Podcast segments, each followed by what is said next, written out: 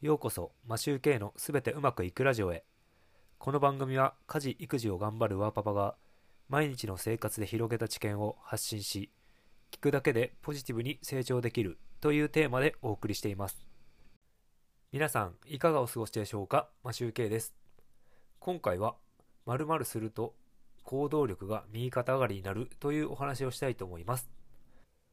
タイトルのこの〇〇には書き出すが入ります。これはスタディーハッカーというサイトを読んでいて面白いと思ったので共有したいと思いました。内容はドミニカン大学カリフォルニア校でこのような実験が行われたそうです。267人を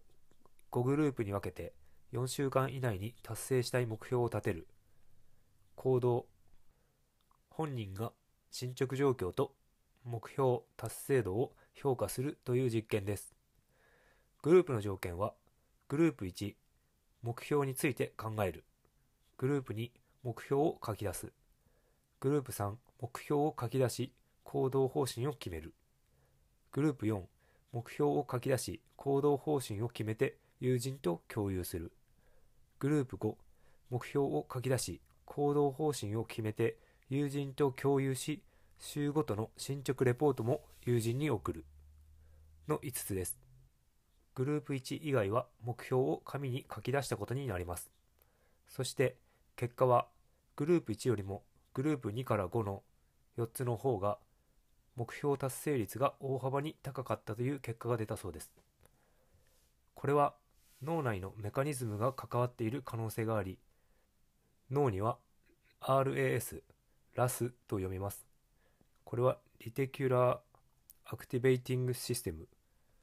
網様体賦活系というものがあるそうで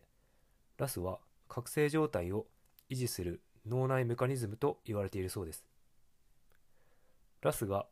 自分の夢を紙に書き出すと作動しそれにより注意力や集中力が増すそうです。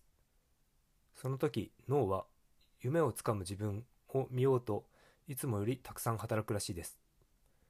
紙に書くことによって脳が実現したいことと現状のギャップを認識してそれを埋めるためにフル活動するということです。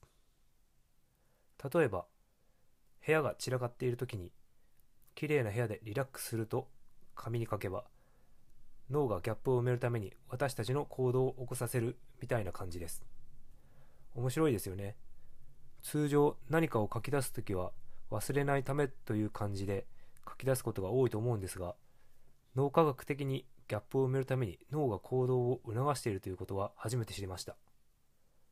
小さいことでも書き出すことで行動できるように脳がギャップを埋めたがるのでそれをうまく使って行動していきましょう今回はこれで終わりたいと思いますいつも聞いていただきありがとうございます。